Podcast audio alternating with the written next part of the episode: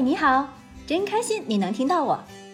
我们是一对爱自驾旅行的八零后夫妻，一个呢喜欢拍照，一个呢喜欢写文，一个痴迷开车自驾，一个永远愿意陪着他到处疯。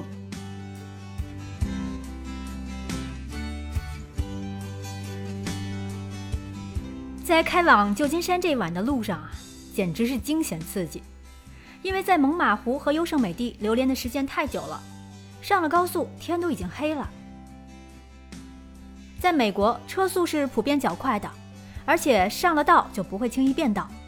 如果你开慢了，会被严重按喇叭鄙视。在这儿，我想顺便说说美国的交规。美国是一个车轮上的国家。不会开车将寸步难行，而且很多大型超市都是开在高速路边的，并不会在市区里。高速路呢也是互相连接，彼此贯通，大多都是双向的八车道以上。更重要的是，大多数高速公路都免费。如果你在取车的时候被工作人员忽悠买个套餐可以抵扣高速路费，可千万别中招，只要摇头说 no 就可以了。虽然还是有部分收费路段。譬如旧金山的金门大桥就要过路费，但是很便宜，根本不需要买那个套餐。在美国玩，如果不自驾，真的是少了太多的乐趣。而且自助加油站还有很多设计巧妙的小工具，使用的时候让人会心一笑。虽然在异国他乡，刚握住方向盘的那一刻，还真的会有点紧张，但是相信我，你很快就会适应的。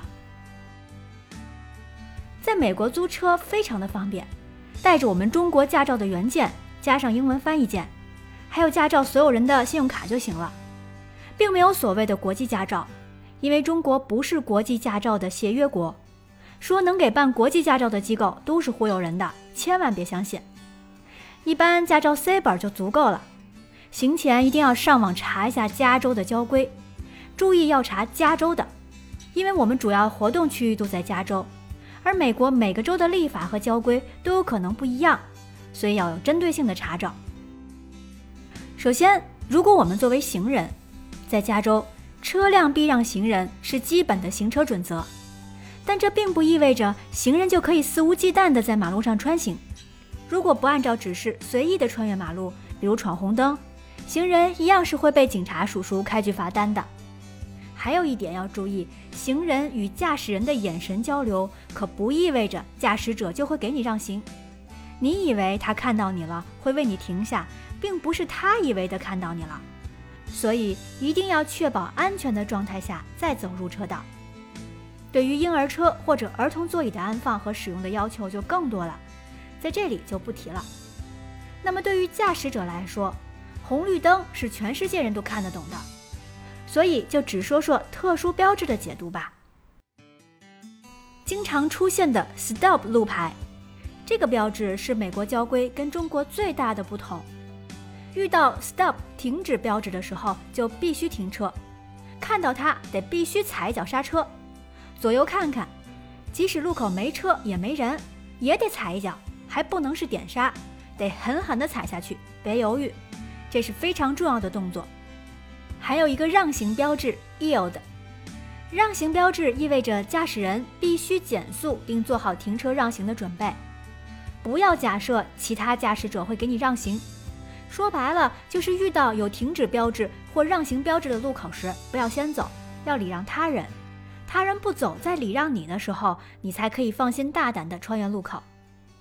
最后就是关于超速，按照加州基本车速法规定。驾驶人车速绝对不能超过当前情况下安全行车的速度，但是也有例外。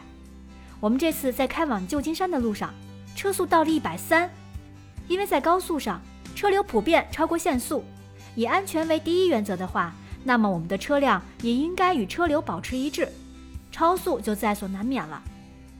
这就是说，你必须也得开这么快，还是晚上视线不好的时候，我俩话都不敢说。紧盯着路况和路牌，一点都不敢懈怠。进了旧金山市区，又是一会儿一个坡起的，技术不好的人在这开车恐怕会有不少麻烦。直到找到预定的酒店停好车，才算彻底把心放下了。第二天又是暴走旧金山的一天，因为寸土寸金的旧金山停车费非常的昂贵。我们找的酒店是特意距离想去的景点都很方便的地方。其实也是在这两天暴走的途中，才好好看了看这座电影《盗梦空间》里拍到的城市。恐怕连我国的山城重庆都没有旧金山这么大的坡起角度，三四十度绝不夸张。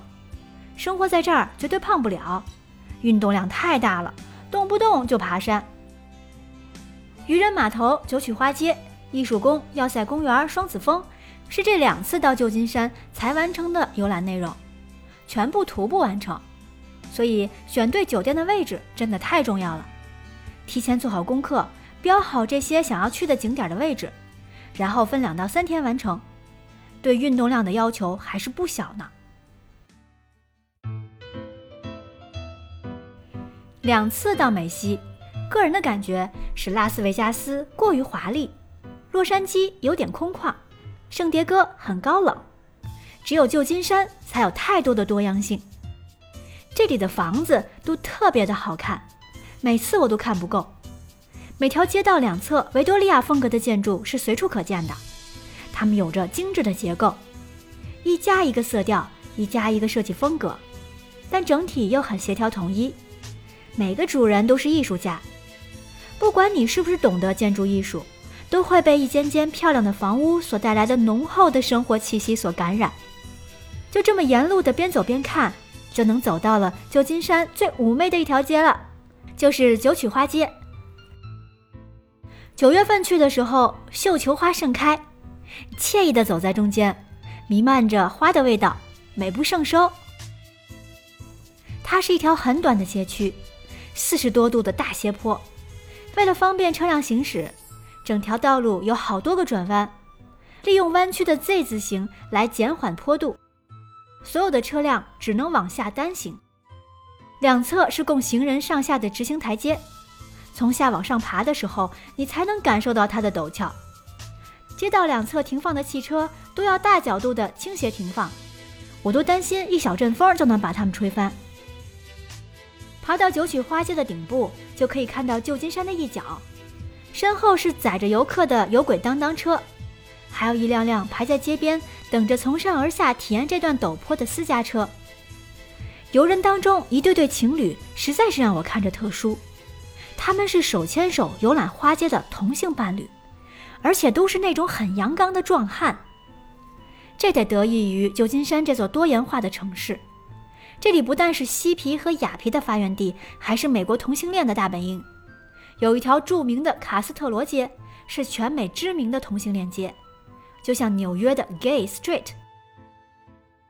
这次我和胖叔是苦哈哈的爬上去的，正值九月，花团锦簇，看着美景倒也不觉得累。第二次是带着爸妈从上面开车下来的，正值十二月份的冬天，花虽然没有全开，但是慢慢行驶也会发现这里的景致很吸引人，让人感叹设计师的巧妙匠心。绿色树木铺满花街。仿佛自己在画中游玩，也成了风景的一部分。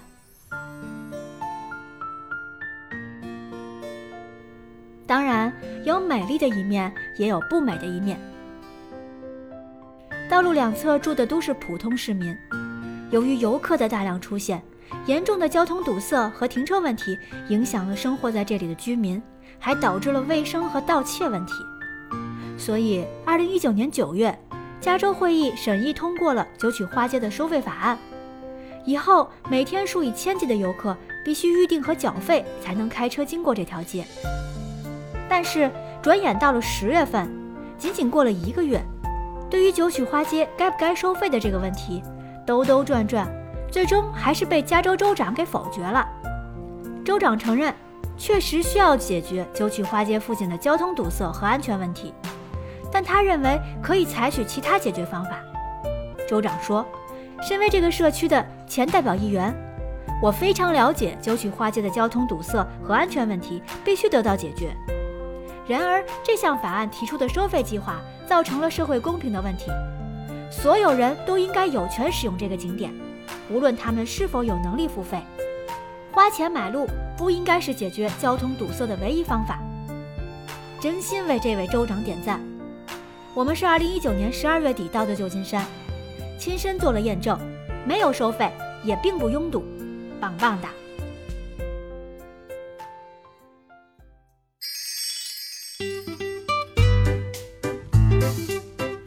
月三十一日晚，我们从酒店溜达到了渔人码头，一个圆形高耸的大螃蟹广告牌就是渔人码头的标志。原来这里是渔人捕鱼的港口。现在变成了娱乐、餐饮、看海狮的地方，最著名的就是三十九号码头了。深到海里的木质栈道，胖胖的海狮家族躺在上面慵懒地晒着太阳。海狮和游客形成了一幅怪异又有趣的场景。海狮和人一样，也有着不同的个性，有的喜欢独处，有的喜欢热闹，有的喜欢折腾，有的还是话痨。游客们看这些海狮，简直看出了神，好像每个人的脸上都挂着痴痴的笑容，不停地给他们拍拍拍。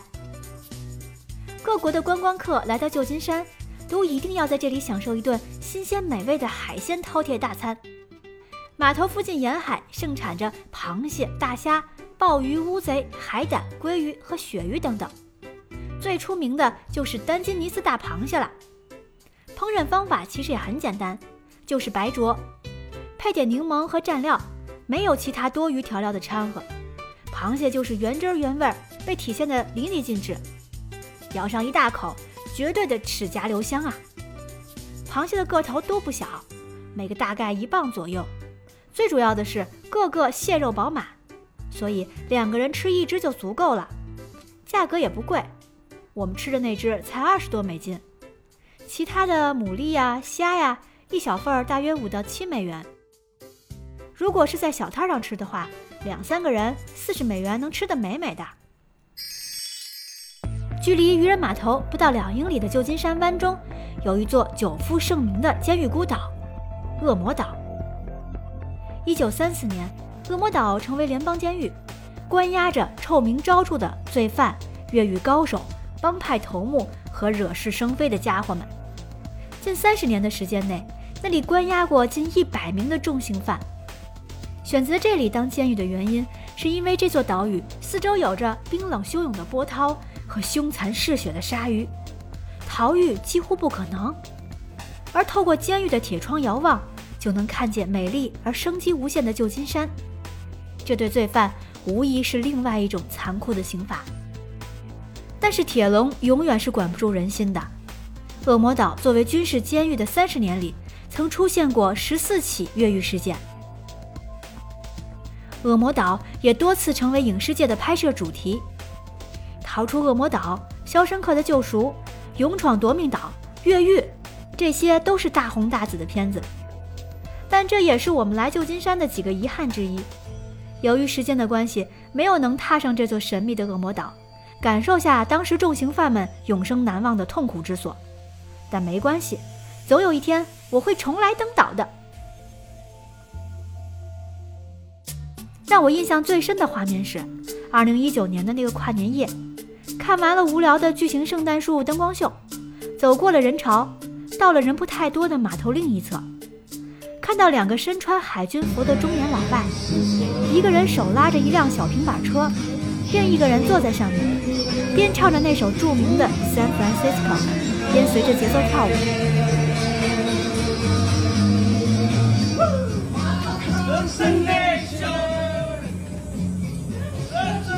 有人拍他们就嗨了。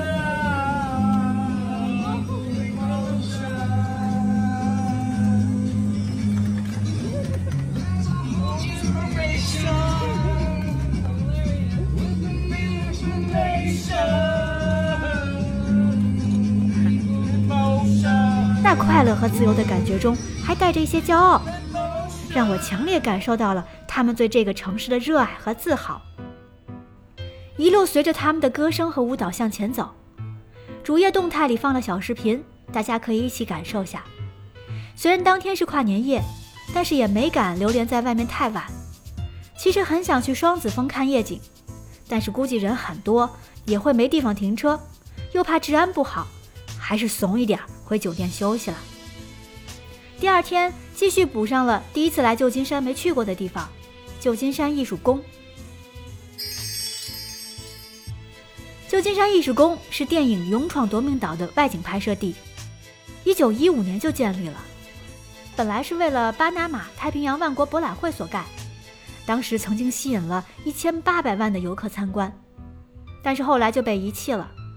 因为旧金山市民的强烈反对，才摆脱了被拆除的厄运，我们才有机会见到这么宏伟的仿罗马的建筑。离开艺术宫，计划继续步行，可以远眺金门大桥的一座废弃的苦炮台上，路过要塞公园的迪士尼博物馆。可当天是二零二零年的一月一日，休息不开门，而且发现这一天全市停车免费。哎呀，早知道开车出来了。继续往前走，想不到居然走到了旧金山国家军事公墓。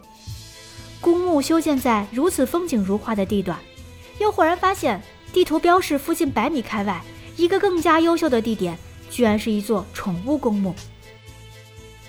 这里是美国军队埋葬猎狗和战马的地方。墓碑上刻着“小淘气”或是很有创意的“蜥蜴先生”之类的名字。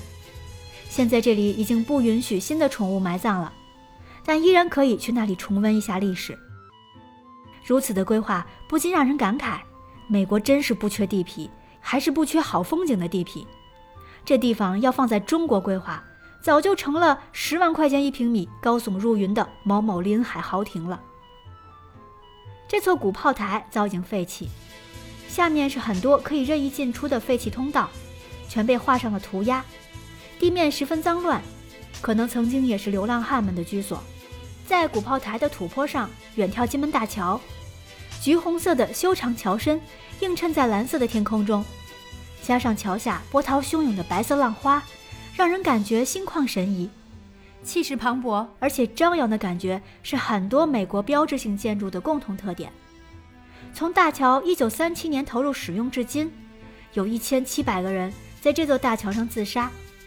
据说由于桥梁的高度，使得自杀成功率高达百分之百，至今没有一个跳下桥的人能生还。因此，有人戏称它为“自杀桥”。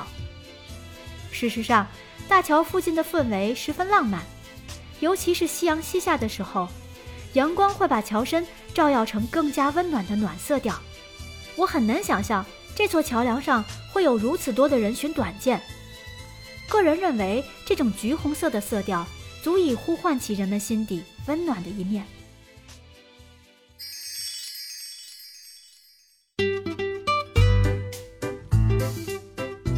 离开旧金山给车子加油的时候，在加油站观察到一个有趣的设备。假设一个画面，你在加油的时候，一手拿着咖啡，一手拿着加油枪，可是刚好又需要纸巾，怎么办呢？用胳膊肘啊！在加油站看到一个纸巾盒，直接伸手进去拿纸巾是抽不出来的，得用胳膊肘按一下盒盖，纸巾就会自动出来，人性化的解放了双手。但是我想，把纸巾撕下来还是需要手的呀。嗯，两次去旧金山都还没有把这座城市表面了解完。一个干净而优美的白色城市。当我站在旧金山的高处，想要把这座城市通通尽收眼底的时候，也只能跟他说再见了，并且期待再见。下集预告：开启我最期待的一号公路之旅啦！